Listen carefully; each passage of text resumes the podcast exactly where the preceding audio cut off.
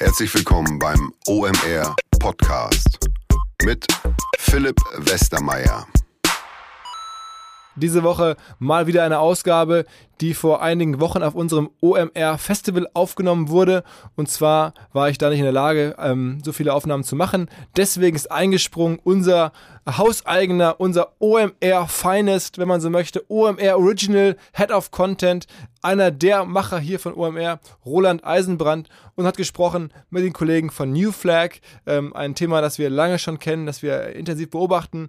Ähm, sehr spannender Podcast ist es geworden, wie ich finde. Am Ende geht es ja bei New Flag, wer das nicht kennt, ähm, insbesondere um diese Produkte wie zum Beispiel ähm, diese Haargummis, die so aussehen ähm, wie Telefonkabel, ähm, aber halt die Haare nicht kaputt machen, sehr schonend sind. Ich kenne die selber nicht aus eigener Nutzung, sondern nur aus dem Badezimmer bei uns zu Hause. Ähm, und außerdem den Tangle Teaser, eine runde Haarbürste, die die Haare entknotet und entzaust.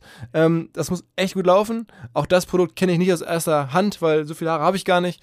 Ähm, aber hört mal rein, was Roland da mit den Kollegen besprochen hat. Großes Kino. Ja, erstmal herzlich willkommen zum OMR Podcast. Es ist zum ersten Mal, dass ich die Ehre habe, hier eine Folge aufzunehmen. Roland, äh, der Head of Content von äh, Online Marketing Rockstars. Wir sind jetzt hier live quasi auf dem OMR Festival und nehmen hier direkt vor der Bühne einen Podcast auf. Ähm, wir haben heute zu Gast Daniel Haffer und Niklas Epstein von New Flag. Hallo erstmal.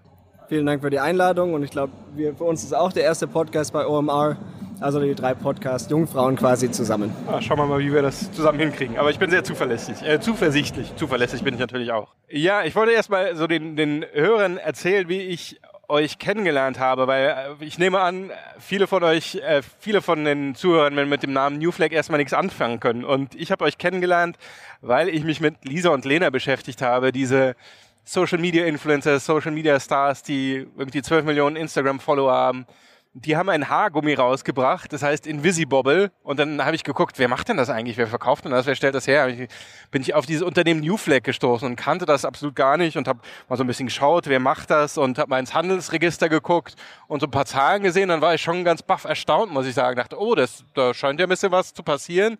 Ähm, äh, könnt ihr mal einmal sagen, wie, wie, wie groß seid ihr, wie viel Umsatz macht ihr in etwa, wie viele Mitarbeiter, nur so ein paar Zahlen, um die Leute so ein bisschen neugierig zu machen? Klar, ähm, wir haben die Firma vor knapp acht Jahren gegründet.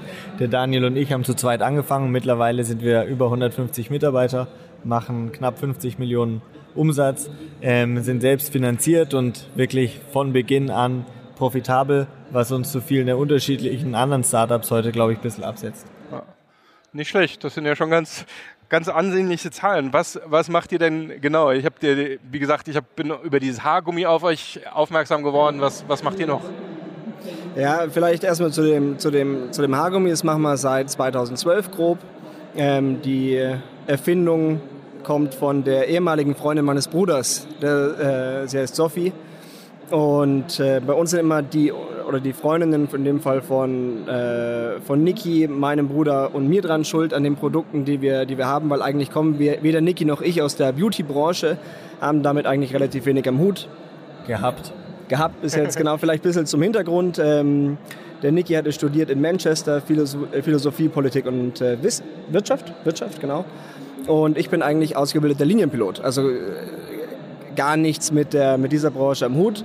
Das heißt, du kannst äh, jetzt theoretisch hier jedes, bist wahrscheinlich selbst nach Hamburg geflogen. Ja, also nein, in dem Fall nicht. Ähm, theoretisch könnte ich es, äh, oder anders, theoretisch könnte ich es nicht, praktisch könnte ich es. Ähm, eigentlich verkehrte Welt. Hintergrund ist, als Pilot durchläuft man verschiedene Stufen und man muss am Ende des Tages auf jeden Flugzeugtypen nochmal eine besondere Ausbildung machen und auf die äh, allgemeinen Verkehrsflugzeuge, mit denen geflogen wird, habe ich die Type Rating, so heißt es nicht.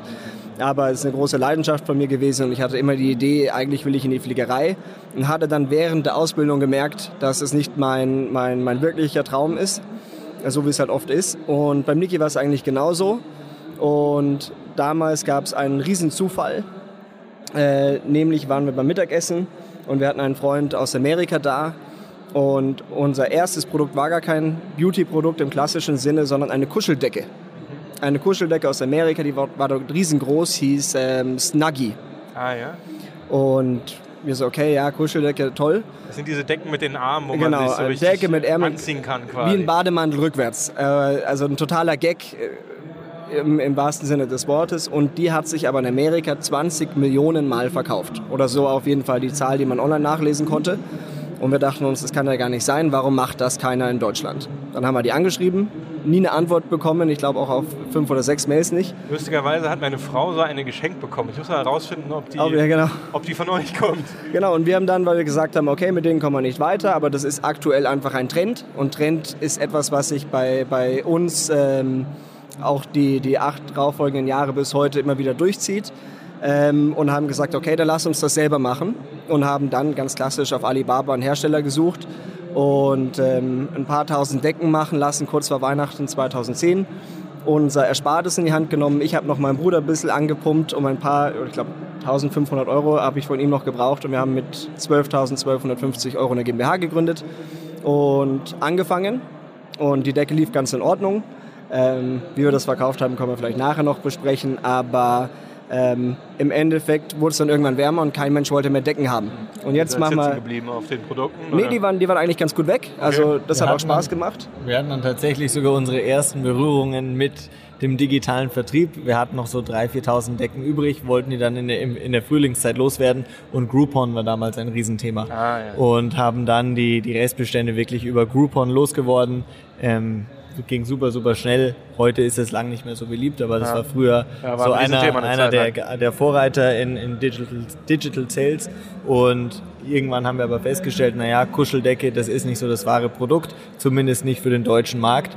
Und wie es der Zufall so will, kam meine damalige Freundin mit dem Tangle-Teaser, ähm, einer pinken Haarbürste zum Haare entwirren, vom Friseur zurück und meinte, hey Niki, schau dir das doch mal an.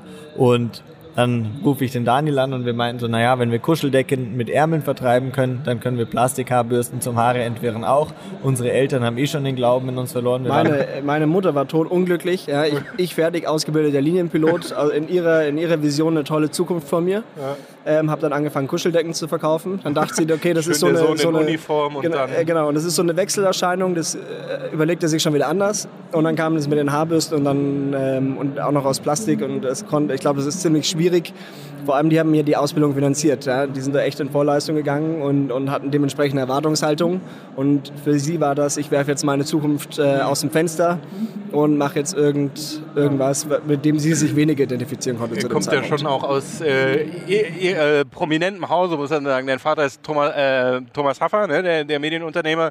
Ich glaube, deine Mutter ist ähm, Niklas ist äh, Judith, sie, sie macht den Immobilien. Immobilie, ja. Äh, kennt man kennt man schon vielleicht. Ja, wir haben das Unternehmertum vielleicht in die Wiege gelegt bekommen oder zumindest immer in unserer Jugend und Kindheit vorgelebt bekommen, auch wenn ich ursprünglich diesen Weg gar nicht einschlagen wollte. Nach meinem Politik- und Wirtschaftsstudium wollte ich eigentlich eher so in die Unternehmensberatung gehen, so einen ganz klassischen Consulting- oder Banking-Weg gehen und dann wurden es doch ähm, Plastikhaarbürsten und Beauty-Produkte und deshalb eben die, die ursprüngliche Sorge der Eltern. Aber ich glaube, mittlerweile sind die ganz happy und wir natürlich auch. Äh, wir haben das gefunden, was uns wirklich Spaß macht, wofür wir eine Leidenschaft haben. um, um mal bei, die- bei dieser Bürste weiterzumachen, die hat äh, deine damalige Freundin in, in wo war das? In London. In, London gesehen und das ist irgendwie von irgendeinem Promi-Friseur, der hat die entwickelt. Genau, ne? das ist von einem bekannten Londoner Friseur. Der war 25 Jahre lang in der Branche tätig und ähm, irgendwann hatte er die Idee des Tangle-Teaser und hat das präsentiert auf einer Show ähm, wie heute Höhle der Löwen in, in, in Deutschland. Das heißt in England Dragon's Den, ist dort sehr, sehr beliebt. Und die Show oder die Performance, die er abgegeben hat, war leider nicht sehr vorteilhaft, sodass die die Löwen nicht investiert haben. Aber das war zu seinem großen Vorteil, denn am nächsten Tag hat er von einem der größten Einzelhändler Englands, die heißen Boots, einen Anruf und meinen, du Sean, vergiss die, die Höhle der Löwen, komm zu uns, wir finden ein Produkt mega spannend. Boots kennt man so ein bisschen wie DM in Genau, Deutschland. das ist der DM aus ne? England, 2600 Läden, wirklich eine ganz große Nummer. Vielleicht ganz kurz für die, die den Tangle-Teaser nicht kennen. Ähm, das ist eine, eine Haarbürste aus ähm, Kunststoff zum Haare entwirren. Und der Vorteil ist, dass man eben überhaupt kein Reißen und Ziepen hat. Und das war damals eine riesen Innovation. Und ähm, vielleicht sind ja nicht alle Zuhörer Damen oder Leute, die schon mit dem Tangle-Teaser in Berührung gekommen sind. Dementsprechend nur da, dass man mal die Leute abholt. Und dann habt ihr irgendwie äh, einen Draht zu dem bekommen und euch die Lizenz wir haben gesichert wirklich oder ganz, wie, ganz, das? ganz frech ähm, einfach angerufen, bei dem in der Zentrale uns vorgestellt und meinten, du schon, wir finden eine Bürste nirgendwo in Deutschland, wir sehen ein Riesenpotenzial in dem Markt, in dem Produkt. wie wäre es, wenn wir uns zusammensetzen, wir würden dir gerne mal einen, einen Vorschlag für den Vertrieb machen und haben dann wir waren, wie gesagt, 21, frisch aus der Uni, beziehungsweise gerade mit der Ausbildung fertig, einen scheinbar sehr soliden Business Case geschrieben, sind zudem nach London ins Büro gefahren und haben das dort präsentiert. Und er war recht beeindruckt auf der einen Seite, was für Gedanken wir uns dazu gemacht haben, wie wir den Markt segmentiert haben, im Friseurbereich, im Drogeriebereich und wie wir die ganze Sache vermarkten wollen. Und auf der anderen Seite war er doch ein bisschen verunsichert, weil wir in Anführungszeichen nur 21 waren, gerade mal, genau, gerade mal eine Kuscheldecke vertrieben haben und er soll uns jetzt sein Baby, den Tangle Teaser, ähm, für den deutschen Markt, einen der bedeutendsten Märkte in Europa, den Vertrieb geben. Und wir sind uns dann einig geworden, dass wir eine sechsmonatige Probezeit sozusagen eingegangen sind, in der wir uns näher kennenlernen, um zu schauen, wie die Zusammenarbeit funktioniert und sind dann aber sehr, sehr schnell zu seinem großen größten Distributionspartner weltweit auferstiegen. Das klingt jetzt in einem Satz so schnell. Wir hatten am Anfang keine Ahnung, waren dann schnell der Zack, größte auf Distributionspartner. Ja, ja. Aber der Weg dazwischen ist ja vielleicht ganz interessant. Wie, wie kriegt man das denn hin? Auf jeden Fall. Ähm, wir, wir waren ja vorhin gerade auf der Bühne und haben über Markenaufbau im digitalen Zeitalter gesprochen. Als wir angefangen haben mit Tangle Teaser, da gab es keine Social Ads, da gab es auf Facebook keine Werbung und ähm, es war lange noch nicht so beliebt, wie das heute alles ist. Wir haben wirklich ganz klassisch angefangen, erstmal unsere eigenen Friseure zu besuchen und haben denen den Tangle Teaser vorgestellt und dann die Friseure der Freunde und der Mütter und so weiter und sind dann irgendwann auf Messen gegangen. Waren das dann Friseure in München, die schon eine gewisse Strahlkraft haben? So? Alle, alles, was uns in die Quere kam, Ja. ähm, aber vor allem natürlich die Friseure, bei denen, bei denen wir waren. Ja. Ähm, und ich glaube, für uns war, war damals das Wichtigste, wir hatten ja kein Budget. Ja, wir hatten ja keine Finanzierung, mit der wir jetzt irgendwelche großen, großen Dinge machen konnten. Also war für uns Die die, Eltern Frage, wollten uns das Geld auch nicht geben. Ja, meine, meine, meine Mutter meinte, also alles unterstütze ich, aber das sicher nicht. Mami, wenn du es hörst, ich, ich weiß, es war nicht so. I love you. ähm, aber ähm, nein, die, die, die, die Realität, weil wir mussten uns überlegen, okay, wie investieren wir unser Geld bestmöglich? Ähm, und wie erreichen wir mit dem kleinsten Budget viele Leute? Und das wurde dann gerade mit, mit, mit diesem ganzen äh, Social Media Marketing und Facebook und Instagram das war sicher irgendwann ein super Kanal für uns, aber ganz am Anfang war das damals noch nicht so relevant. Und wie gesagt, der Nick hat es gerade gesagt, diese Facebook-Ads waren damals für uns, ähm, ich, ich glaube, die gab es noch gar nicht, äh, zwei, äh, 2010. Und dann haben wir überlegt, okay, was ist die, das beste Investment, was wir machen können, um viele Leute zu erreichen. Wir haben ein tolles Feedback von den Friseuren bekommen und sind dann auf unsere erste Friseurmesse gegangen. Und das war eigentlich ein ganz entscheidender Zeitpunkt für uns, weil wir standen dann auf dieser Messe, so quasi wie hier auch auf der OMR, einige Aussteller von, äh, einige kleinere Aussteller. Und die Leute sind uns wirklich die Bude eingelaufen, im wahrsten Sinne des Wortes. Wir hatten ein innovatives Produkt, mal was anderes. Die kannten Bürsten nur aus Holz oder mit Naturborsten, all diesen Dingen. Und wir waren mit einem total peppigen, knalligen Produkt. Und die fanden es wirklich toll. Und dieses Feedback haben wir, haben wir mitgenommen. Wir haben echt viele Neukunden geschrieben und haben auch dort unseren ersten großen Vertriebspartner gefunden. Und der hatte Wer war das? Ja, die Firma heißt Dir- äh, DC Shampoo. Der Herr heißt Dirk Schütt, macht das zusammen mit seiner Frau Sandra Schuster. Lange Zeit im, im Friseurgeschäft tätig, kommt ursprünglich von Weller. Und der war eigentlich ganz cool. Der meinte, ja, tolles Produkt, ähm, ob er es denn mitverkaufen dürfte. Und er hatte so eine kleine Vertriebsmannschaft und hat damals eine Marke repräsentiert, die hieß Sexy Hair. Äh, Der Name ist nicht ganz so sexy wie, äh, äh, wie das Produkt selber, weil das ist eigentlich ganz cool. Ähm, aber der hatte dann, glaube ich, bei uns bestellt 100 Tangle-Teaser.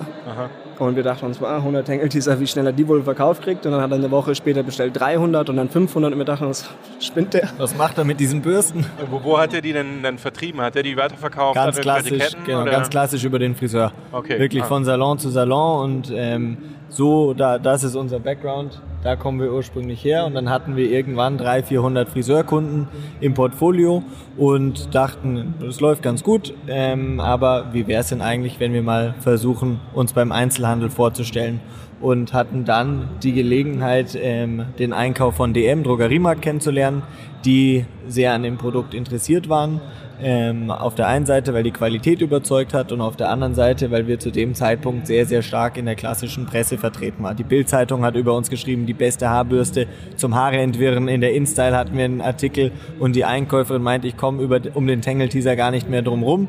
Den muss ich ja scheinbar listen. Wie, wie kriegt man das hin? So in, in der Presse zu erscheinen, ist das auch Netzwerken oder? natürlich Netzwerken und auch klassische Presse aussende. Das Produkt war vor acht Jahren oder sieben Jahren einfach super innovativ und total neu, cooles Packaging, coole Farben und es hat der Presse auch Spaß gemacht, das abzubilden, weil es eben mal was Neues ist zu den klassischen Cremes und Make-up und die Dinge, die sie früher eben immer abgebildet haben. Und dann habt ihr das so nach und nach hochskaliert, erst über diesen Partner und dann seid ihr an, erstmals an, an den Handel selbst herangetreten genau. und äh, was, was hat dann so eine Bürste äh, für den Endverbraucher gekostet? Ähm, die kostet 15 Euro, mhm. ist ähm, relativ hochpreisig im Vergleich zu anderen Bürsten, fast doppelt so teuer wie die teuerste normale Bürste Boah, bei DM. Nur, äh, nur aus Kunststoffen? Genau, ganz genau. Also eine normale Bürste bei DM kostet irgendwas zwischen 4 und 7 Euro und wir haben mit 15 Euro dann doch im teureren Preissegment aufgeschlagen. Aber nach wie vor ist es dort einer der, der stärksten Umsatztreiber in dem Segment. Könnt ihr irgendwelche Zahlen nennen, was ihr zu Spitzenzeiten so verkauft habt oder im Moment verkauft? Ja, weil der Nick hat gerade gesagt, das erste, erste Gespräch bei, bei DM, das war eben der erste große Retailer, bei dem wir waren. Und wie gesagt, da waren wir beide, ich weiß nicht, ob wir 21 oder 22 Jahre alt waren, extrem jung und wir waren es gewohnt, auf unserem kleinen Online-Shop, weiß ich nicht, vielleicht fünf Bestellungen am Tag zu bekommen. Ja, das war damals schon eigentlich ganz, ganz cool. Und dann haben ein paar Friseure noch bestellt, aber dann waren wir bei DM und da ging es damals, äh, heute haben sie fast 2000 Filialen, damals war es, glaube ich, grob 1600. Und ähm, dann sitzen wir da und dann sitzt unsere Einkäuferin und der Chefeinkäufer von DM und wir als die beiden, äh, beiden recht jungen, jungen Typen und dann schieben die uns eine Bestellung im Endeffekt drüber für alle Filialen und für jede Filiale 15 Stück. Da waren wir wirklich äh, von den, einmal wirklich von den Füßen geholt und äh, wir wohnen in München und die Fahrt äh, zu DM ist ungefähr dreieinhalb Stunden. Und auf der Rückfahrt haben wir, glaube ich, auf der höchsten Lautstärke Musik gehört. Das war einer der schönsten Tage. Ich hatte in der Woche danach noch Tinnitus. Kriegt man dann, äh, kriegt man dann auch Angst, ob man die, die, die Produktion hinbekommt? Ja, genau. So? Das, war, das war dann das. Es war erstmal schön. Aber für uns war auch irgendwie klar, okay, das, eigentlich fängt es jetzt erst wirklich an. Und wir haben dann äh, die Bestellung platziert bei Tangle Teaser. Die mussten die Produktion starten. Das war die größte Bestellung, die sie damals jemals bekommen hatten. Und wir haben alles an, an, äh, an DM geschickt. Das hat wunderbar geklappt. Und dann haben wir den Anruf bekommen von unserer Einkäuferin, ja, die Produkte sind da, immer noch so toll wie davor, aber wir dürfen sie leider nicht verkaufen. Ich sage, okay, warum? Ja, weil der, die Herstelleradresse nicht auf dem Produkt war. Und das, das Packaging war nicht konform. Also nicht für den deutschen Markt, nicht Korrekt. nach deutschem Korrekt. Recht quasi. Hei, hei, hei. Und das hatten wir versäumt. Ein gutes Learning für uns damals, dass man da wirklich Learning, doppelt und dreifach äh, prüft. Aber daran haben wir dann auch irgendwie nicht gedacht, ja, eine Haarbürste, was soll da nicht konform sein? Ähm, auf jeden Fall haben wir alles zurückbekommen. Das war mitten im Winter. Äh, wir hatten kein richtiges Lager. Dann haben wir zwei Self-Storage-Räume angemietet ähm, die waren leider nicht beheizt und haben, glaube ich, alle Freunde eingesammelt, die wir bekommen konnten und äh, irgendwie so, so, ein paar Zeitarbeiter von eBay Kleinanzeigen und was man alles bekommen hat und haben dann vier oder fünf Tage lang jede einzelne Bürste nochmal per Hand mit dieser Adresse beklebt, bis alles durch war, wieder an DM geschickt.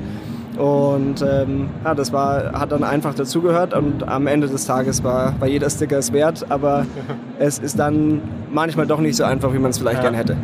Aber von da an hattet ihr quasi einen Fuß in der Tür. Ihr hattet eine, eine Verbindung zu einem der größten Drogerieketten in, in Deutschland und wie ging es dann weiter? Ihr habt dann gedacht, okay, wir haben jetzt, wir haben jetzt diesen Distributionskanal aufgetan und habt dann äh, gezielt nach anderen Marken gesucht, weil mittlerweile vertreibt ihr auch viele andere Marken.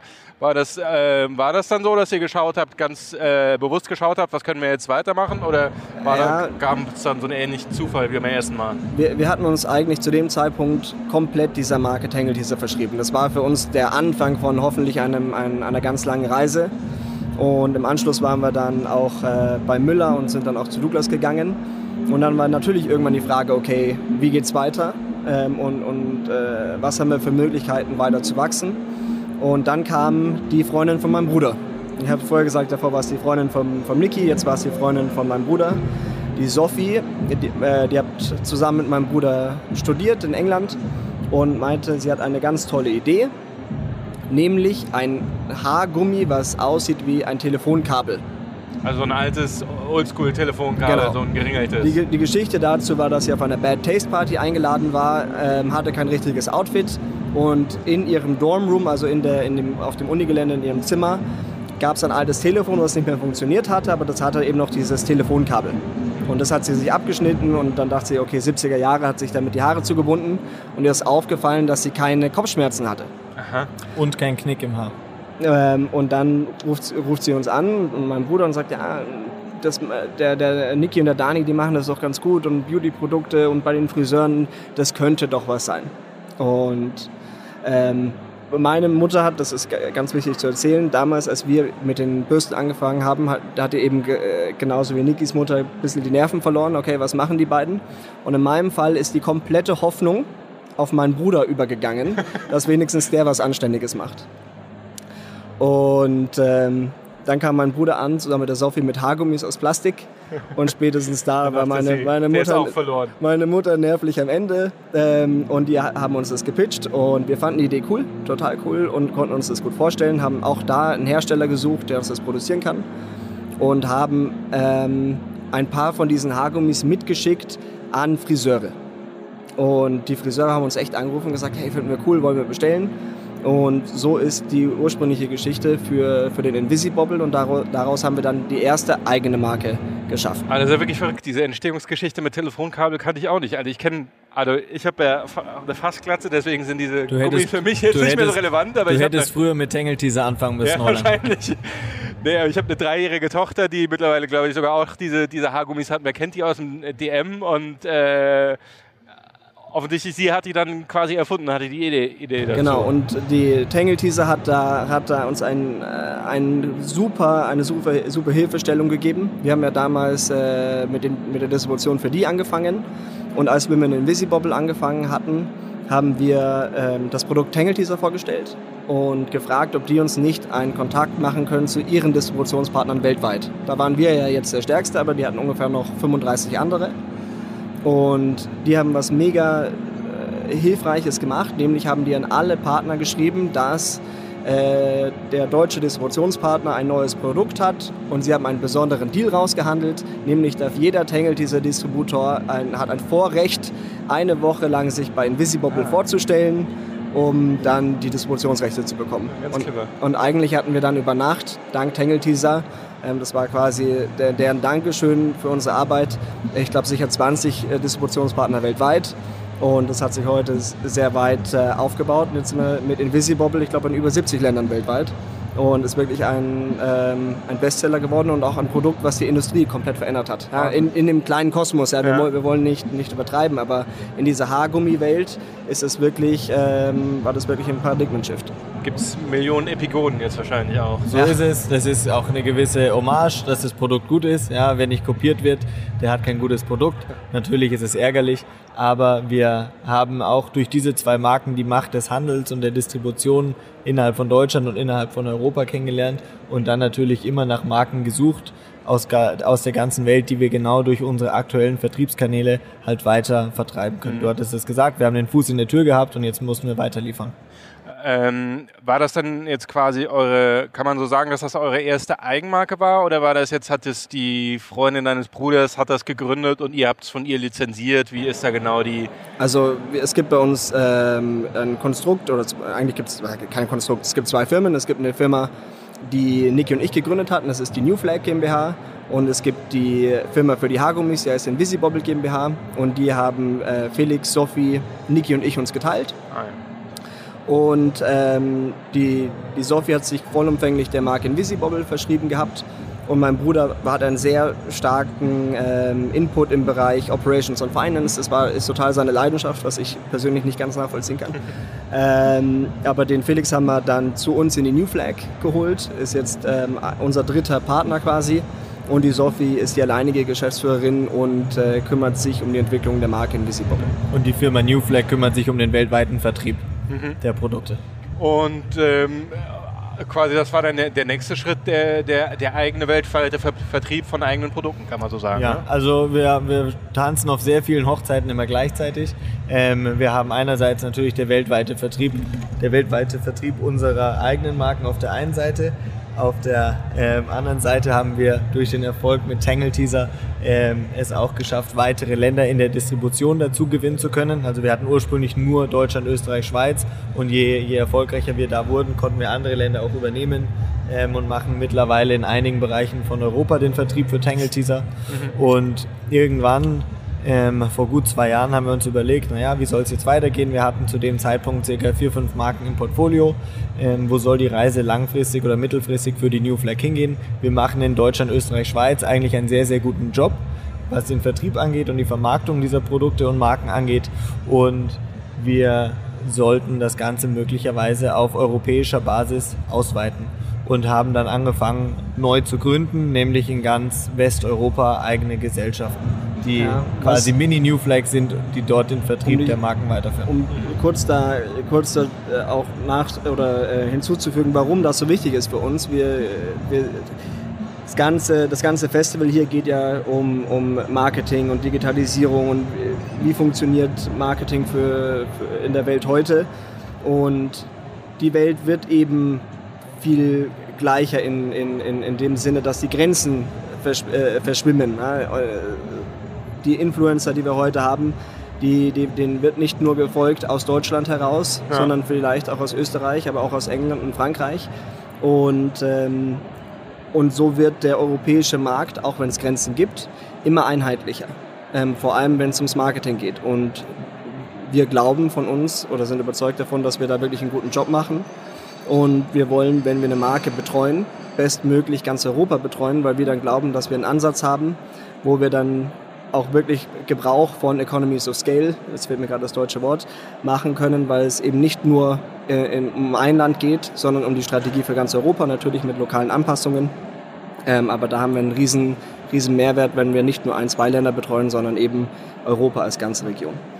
Bevor wir da ähm, auf euer Marketing und ähm, eure Methoden weiter eingehen, will ich noch einmal das quasi komplettieren. Vielleicht, dass ihr einmal so einen Rundumblick gibt über die, das Produkt- und Markenportfolio, das, das ihr jetzt aktuell habt. Ja, sehr gerne. Wir haben unsere Vertriebskanäle in zwei Gruppen im Prinzip äh, aufgeteilt. Einmal den Einzelhandel, also Produkte und Marken, die wir in erster Linie an den Drogeriebereich, DM, Müller, Rossmann und Co. liefern. Und auf der anderen Seite Marken für den Friseurbereich. Der Friseur ist ein Künstler in seinem Handwerk und er sucht auch immer nach Marken und Produkten, die ihn vom Einzelhandel absetzen. Und wir wollen trotzdem beide dieser Vertriebswege bedienen mit unseren, unserem Produktportfolio, weil wir unsere Wurzeln eigentlich mit dem Tangle Teaser sogar in der Friseurbranche haben.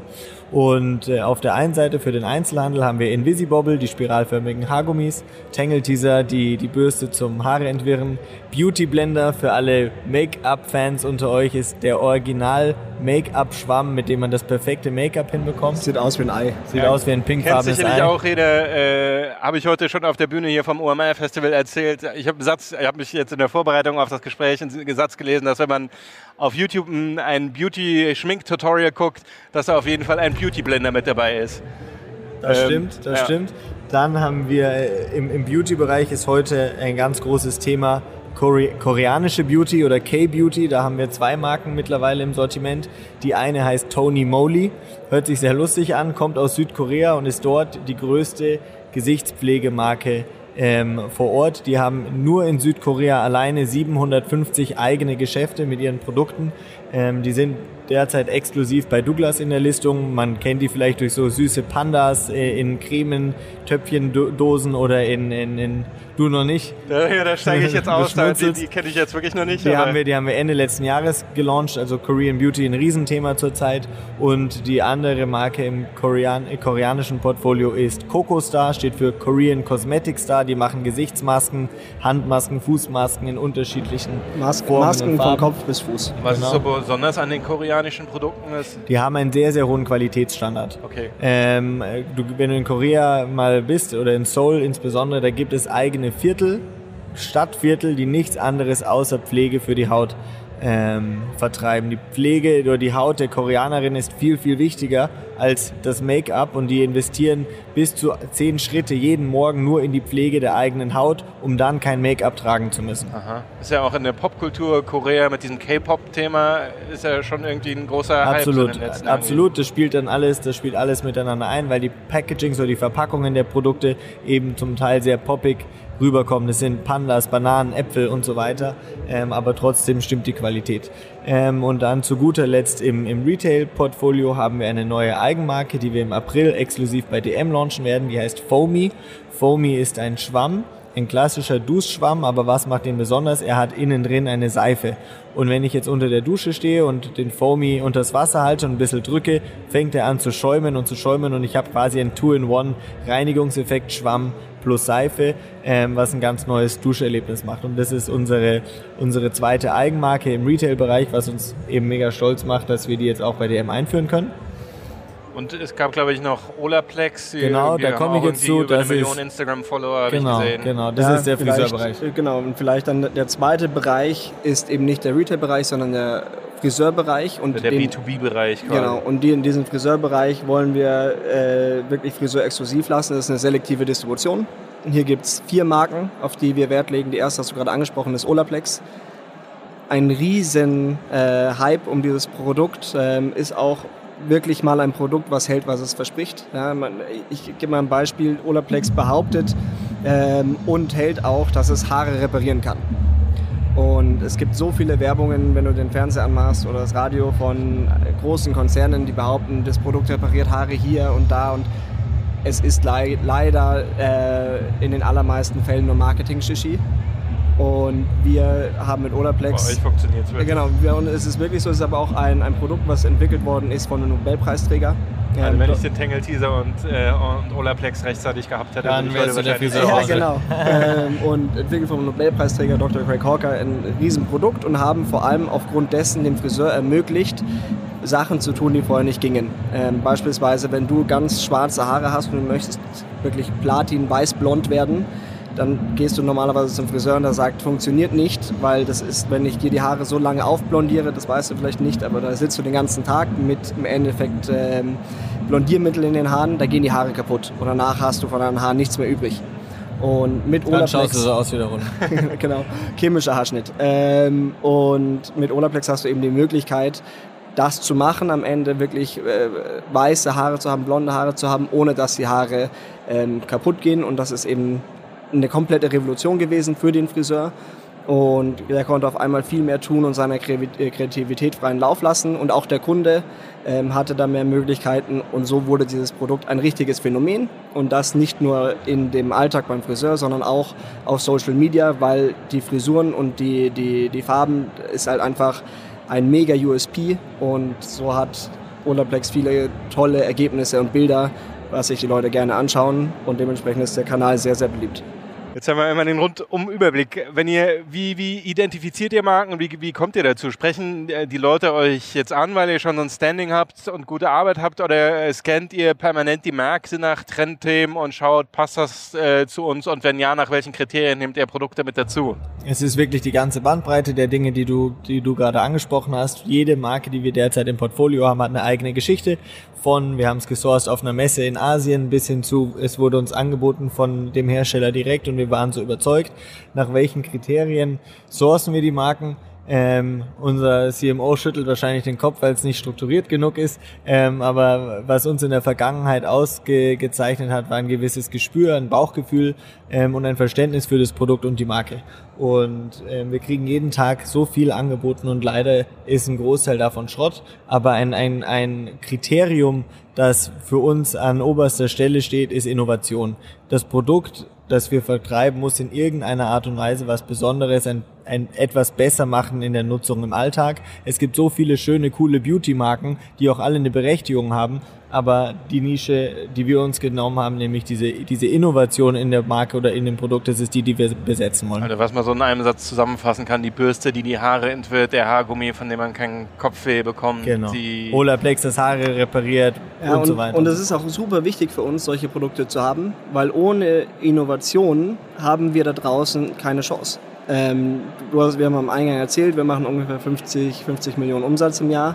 Das ist im Vergleich zu den anderen, die in den Märkten spielen, wo wir sind, ja, extrem wenig. Ja. Ja, da sind wir, sind, sind wir einfach ein kompletter Underdog. ihr wart heute auf der Ähm, Bühne mit Unilever oder Procter genau, Gamble. genau. Und- haben 3-0 mehr am Umsatz dann. genau. Und wir, und wir müssen dann halt schauen, okay, wie können wir mit einem, mit einem kleineren Budget, und so geht es ja nicht nur uns, so geht es ganz vielen Leuten, die, die hier auch äh, vor Ort sind, wie können wir mit einem kleineren Budget trotzdem was bewegen. Und da startet bei uns nicht, äh, nicht mit dem Marketingbudget, was, wo wir sagen, wir müssen jetzt x Prozent investieren, das gehört natürlich auch dazu, aber im ersten Schritt mit dem Produkt und dass eine Innovation da ist, weil dann hast du einen ganz extremen äh, Word-of-Mouth-Effekt, der da draußen ist. Und mit jedem Produkt, was du verkaufst, jedes Produkt, was du an den Mann bringst, hast du nachher wieder einen Kunden, der, wenn das Produkt wirklich hält, was es verspricht und innovativ ist, wieder auf die Marke einzahlt. Und ähm, das ist bei jeder Marke, die wir haben, aus unserer Sicht gegeben. Und das ist, glaube ich, auch der, auch bis heute auf jeden Fall ähm, ein Haupt, Hauptgrund für, für den Erfolg, den wir gehabt haben. Wie läuft das denn genau ab, wenn ihr ein Produkt neu aufnehmt und das in jetzt, keine Ahnung, ihr seht in Korea ein Produkt, für das in Deutschland ein, wie, wie kann man sich das genau vorstellen? Ihr habt so gute Verbindungen zu DM und äh, allen Händlern, dass ihr hingeht und sagt, wir haben ein neues Produkt, stellt das, äh, bestellt das 50.000 Mal bei uns und dann läuft das schon? Oder ja, äh, äh wie, wie funktioniert es genau? Ganz, ganz, platt gesprochen so ungefähr. Ähm, jedes Produkt hat natürlich seinen eigenen Vertriebsweg und wir müssen halt als erstes mal festlegen, wo wollen wir es überhaupt vertreiben? Passt es besser zu einem DM oder besser zu einem Douglas? Oder fahren wir einen ganz selektiven Vertrieb nur über den Friseur? Aber wenn wir diese Strategie einmal festgelegt gelegt haben. Und als Beispiel nehmen wir, nehmen wir DM als Beispiel, stellen wir unseren Einkäufern das Produkt vor. Mit dem Fuß in der Tür bist du dann natürlich, äh, und mit guten Marken im, im Sortiment und bist was, du dann natürlich schon Was gut ist bei DM, die sind wirklich auf der, auf der Suche nach Innovationen. Ja, das ist ein, ein, jemand, der den Markt der wirklich vorantreibt und ähm, wo man auch wirklich durch, das, durch den ganzen Konzern einfach das Gefühl hat, dass die nach solchen Produkten suchen und ich glaube, da sind wir ähm, ein super Partner für die, dass wir da immer wieder neue Konzepte bringen. Gleichzeitig sind wir in der Bringschuld, ähm, dass wenn wir denen versprechen, dass ein Produkt ein Erfolg wird, dann haben wir, glaube ich, heute so eine Art äh, Vertrauen bei denen, dass wenn New Flag dafür steht, dann wird das sich auch verkaufen. Und dieses Versprechen müssen wir einfach dauerhaft einhalten. Und ähm, nur so kann dieses Vertrauen weiterhin, äh, weiterhin bestehen. Und so zahlen wir auch zurück an, an, an DM das Vertrauen, was sie uns damals gegeben haben, als wir 21 waren und uns mit dieser Riesenbestellung nach Hause geschickt haben. Und ohne DM wären wir heute nicht, äh, wo wir wären und ohne Tangle Teaser wären wir nicht, wo wir wären. Und ich glaube, da haben wir ganz viele äh, Leute, die uns auf unserem Weg unterstützt haben und auch viel Glück gehabt und einfach da die Chancen auch ganz gut genutzt. Aber ähm, also ihr nennt euch ja auf eurer Seite auch irgendwie äh, Brand Building Enterprise, glaube ich. Das heißt, ihr wollt Marken mit aufbauen. Ist das dann, reicht es eine Marke mit aufzubauen äh, oder reicht es, um eine Marke aufzubauen, einfach ein, ein, ganz nettes Display bei DM hinzustellen oder, oder was ist eure, eure Leistung? Wo findet die Wertschöpfung statt? Ich glaube, es ist ein Mix aus unterschiedlichen Faktoren, aber ja, wir wollen Marken aufbauen, wir wollen nicht schnell mal was reinschleusen in den Markt ähm, Display stehen haben und dann drei Monate später kommt das neue Produkt. Das ist auch ein berechtigter Vertriebs- oder, oder Business-Ansatz, aber eben nicht der unsere. Wir wollen Marken langhaltig und nach, äh, langfristig aufbauen und da spielt ein Display äh, im, im, in der Filiale genauso eine wichtige Rolle wie Social Media, wie potenziell Anzeigen oder Fernsehwerbung. Und das, was uns als New Flag so besonders macht, ist, dass jede Marke, die wir aufnehmen, ein maßgefertigtes Paket an Maßnahmen bekommt. Die eine Marke hat es verdient, einen TV-Spot ausgestrahlt zu bekommen, die andere, da fokussieren wir uns rein auf Social Media. Und dieser Mix und die richtige Auswahl der Kanäle ist äh, auch ein gewisses Erfolgsrezept von uns. Und ähm, das heißt, also wenn ihr eine Marke neu aufnehmt, dann macht ihr mit denen einen Exklusivvertrag für die, also auf jeden Fall wahrscheinlich den deutschen Markt, möglicherweise noch andere europäische Märkte und dann übernehmt ihr für die auch das Marketing. Genau. Also wir, unser Mindestanspruch ist immer Deutschland, Österreich, Schweiz. Aber da wir mittlerweile sieben Tochtergesellschaften in ganz Europa haben, versuchen wir möglichst die ganze europäische Distribution zu bekommen, um eben von diesen Synergieeffekten Gebrauch zu machen. Und dann kaufen wir die Marke exklusiv ein und bieten denen ein rund um Sorglos-Paket an. Von Vertrieb zu Vermarktung zu Logistik, quasi alles, was dazu geht. Zulassung, Packaging Design, Marketingausrichtung, Marketingstrategie, Partnerauswahl. Websites, Social also, Sites, alles, alles. Und je alles, mehr alles. sie uns in die Hand geben und je mehr die Marke uns überlässt, ähm, desto besser ist es für uns, weil äh, ähm, klar hat vielleicht eine bessere Marge habt auch. Nein, nicht, nicht zwangsweise, aber einfach weil wir mehr, ähm, weil wir einfach mehr Einfluss haben und mit aus der Erfahrung, die wir jetzt die letzten Jahre eben äh, gemacht haben, da auch wirklich voll ausschöpfen können. Und oft haben eine Marke, hat eine Marke eine ganz ähm, starre Linie, wie, wie sie ihre Marke präsentiert haben wollen. Und ähm, oft ist es super. Äh, und manchmal, manchmal haben wir das Gefühl, dass man mit ein paar Änderungen noch mehr erreichen könnte. Aber das ist halt die Balance zwischen Markeneigentümer und Distributeur. Und am Ende entscheidet der Markeneigentümer. Und das ist, äh, da wissen wir uns schon ganz gut einzuordnen in der Hierarchie. Und dann haben wir wenigstens äh, unsere eigenen Marken, wo wir alle, alle Freiheiten haben. Und so ist es auch ein guter Ausgleich. Mhm. Wie, wo macht ihr denn Marketing? Was, äh, wo, wo, wo gebt ihr Geld aus für Marketing? Was, was passiert da konkret? Ähm, Marketing ist ganz, äh, ganz konkret bei uns in der Firma unser größtes Team.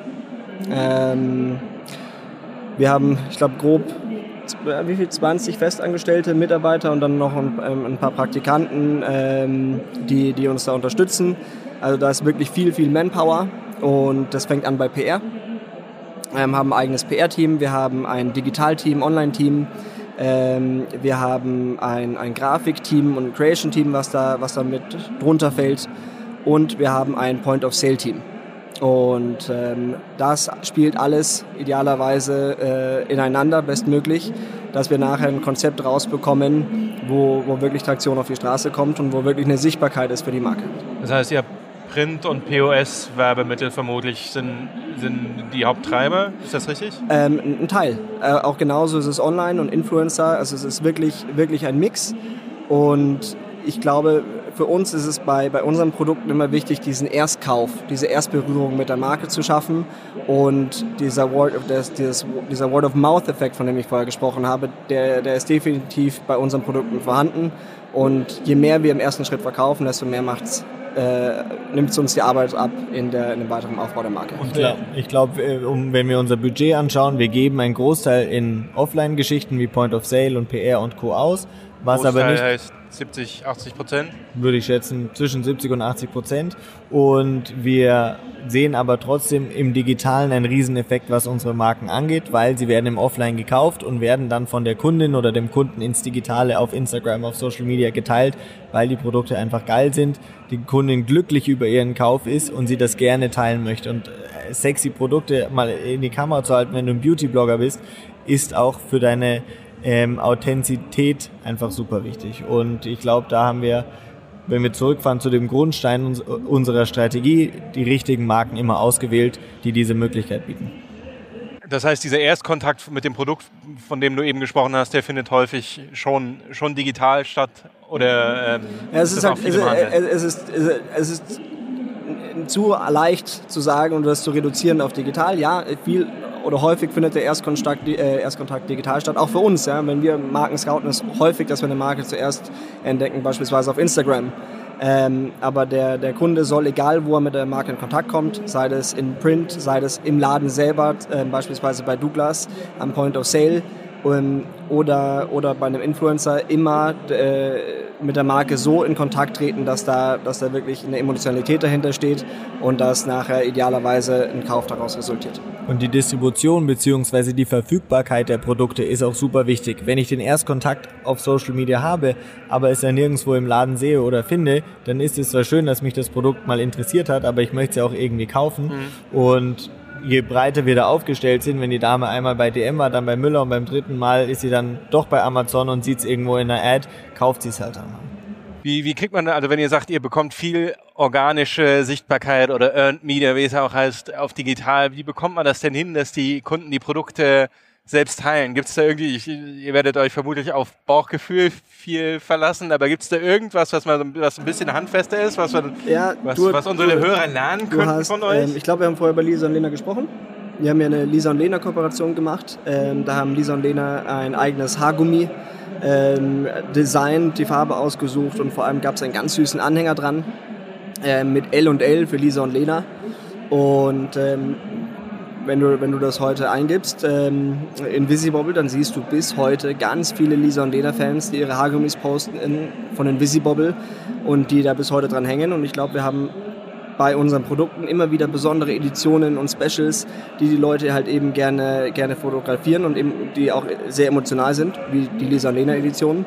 Und ähm, so haben wir natürlich die Möglichkeit, dann nochmal nachzuhelfen, dass da hoffentlich äh, viel geshared wird. Und in der Sekunde, wenn die Produkte begeistern, ähm, dann, dann ist es natürlich auch viel leichter. Und bei den Marken, wo wir selber wirklich in die Produktentwicklung gehen können, nehmen wir auch Trends aus den sozialen Netzwerken auf. Es gibt so eine Gruppe auf Facebook, die heißt DM Junkies. Das kenn ich. Kennst kenn ich du sogar, was selber war ich mal Mitglied. Ja. unsere, äh, unser Chef, also mein Chef, unser Gründer Philipp spricht, äh, spricht darüber morgen, sogar hier in seiner Keynote bei der OMR-Konferenz. Äh, Wahnsinn. Es ist Wahnsinn. Also 70.000 oder 100.000 Mitglieder, also glaube ich. Eine die, wahnsinnige die posten geschlossene da jeden Gruppe. Tag irgendwie Genau. Fotos aus dem DM von den neuesten Produkten. ihre Einkäufe und ein heißes Thema war dann eine Zeit lang definitiv Einhornprodukte. DM hat ein eigenes Einhorn ähm, äh, Body, äh, Bodywash rausgebracht. Das kostet normalerweise 55 oder 85 Cent. Die Regale wurden innerhalb von Tagen komplett leer geräumt und anschließend hast du das Produkt für den zehnfachen Preis auf Ebay gefunden. ja. Ich glaube auch Ähm, diese Einhorn äh, Schokolade oder Genau, genau, Schokolade. damit genau. hat es ja angefangen, glaube ich. Ja. Genau, und äh, zum Beispiel so einem Trend haben wir uns sehr schnell äh, angeschlossen und haben einen Invisibobble Einhorn, der auch super erfolgreich war, rausgebracht. Oder diesen Sommer ist Meerjungfrau ein Riesenthema und da bringen wir eine Invisibobble Limited Mermaid Edition raus, die auch noch die Farbe wechselt, wenn du es innerhalb und außerhalb des Wassers hältst. Und so versuchen wir halt Trends, die in den sozialen Netzwerken aktiv sind, auch in unsere Produkte wieder zu übertragen. Oder, oder das äh, neueste Beispiel haben wir gerade rausgebracht oder ist gerade auf den Markt gekommen. Wir haben eine Invisibobble Edition, die riecht. Und da gibt es vier verschiedene Geschmacksrichtungen. Einmal nach Schokolade, einmal nach Donuts, äh, einmal nach Macarons. Und äh, es sind immer drei Haargummis drin. Der Geruch hält ungefähr zwei bis Jetzt drei ein wenig Monate. an die Ge Geruchsrichtung von so einem bekannten Duschschaum einer bekannten YouTuberin. Absolut. Ja, da, das, war da, das war da nicht wirklich angelehnt, aber, ähm, aber ja, auf jeden Fall. Mit, äh, mit Bilou hat es ähm, definitiv da ein paar Ähnlichkeiten, wobei wir ja am Ende des Tages Haargummis verkaufen und, ähm, und keinen Duschschaum. Ja. Wie, wie findet man äh, solche Trends? Es ist einfach äh, viel Social Media beobachten Ja, und in solchen ja. DM-Junkies-Gruppen Wir haben- rumhängen und schauen, die die Zielgruppe gut verstehen. Wir haben ein eigenes Research- und Development-Team, die viel Zeit in genau das investieren, Research und anschließend Development und suchen die, die Foren und ähm, Webseiten und Blogs und was weiß ich nach aktuellen Trends durch und versuchen dann diese Trends bestmöglich mit Innovation eben umzusetzen. Dass ein Invisibobble mit einer speziellen Flüssigkeit, die anschließend über mehrere Monate riechen soll, auch funktioniert. Das bedarf wirklich Produktentwicklung und das sind halt Dinge, die wir mittlerweile in unserer Company gut abbilden können. Wie schnell kriegt ihr so ein Produkt auf die Straße, wenn ihr seht, ah, jetzt geht gerade die Rittersport Einhorn-Schokolade ab, äh, ich mache da jetzt irgendwie ein Duschgel oder eine Haargummi dazu? Ja, es kommt immer darauf an, wie dringend wir es wollen. Aber wenn äh, es hart auf hart gehen muss mit ähm, Transport mit dem Flugzeug anstatt mit, äh, mit Seefracht und und und, dann schaffen wir so eine Produktentwicklung, bis es wirklich vor Ort ist, innerhalb von zehn Wochen. Wow, das äh, schon relativ fix gehalten. Könnte mir vorstellen, dass das Vor allem, da rede ich auch immer, immer von recht großen Mengen ähm, und, und jetzt nicht nur von, von ein paar tausend Stück. Aber das ist sicher eine Stärke. Gleichzeitig muss man dazu sagen, wenn man sowas macht, das geht wirklich aufs Zahnfleisch, aufs Zahnfleisch der Mitarbeiter, aufs Zahnfleisch von uns, weil ähm, wir sind in eine Firma, die sehr schnell gewachsen ist.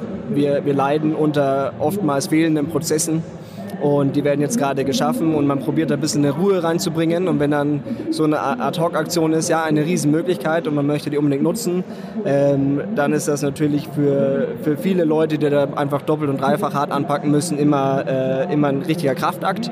Ähm, und dementsprechend muss man da auch wirklich genau abwägen, wann lohnt es sich wirklich. Aber wir haben dann ein echt tolles Team und die da auch wirklich mit anpacken und sind da wirklich zufrieden, dass, dass die alle so mitziehen.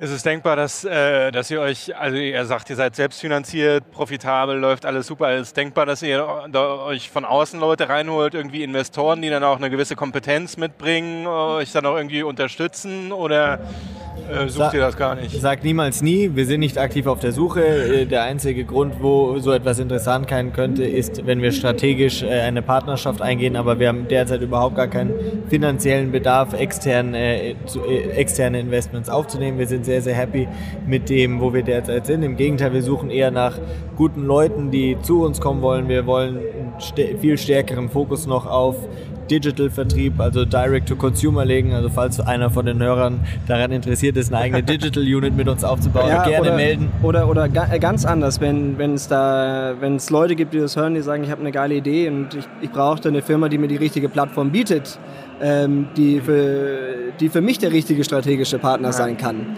Ähm, das ist für uns fast interessanter, weil wir, also du hast ja auch indirekt damit angesprochen, ob ein Firmenverkauf für, für uns irgendwie denkbar ist und wir sagen immer, wir sind zu jung, um aufzuhören. Ja, wir sind jetzt beide 28.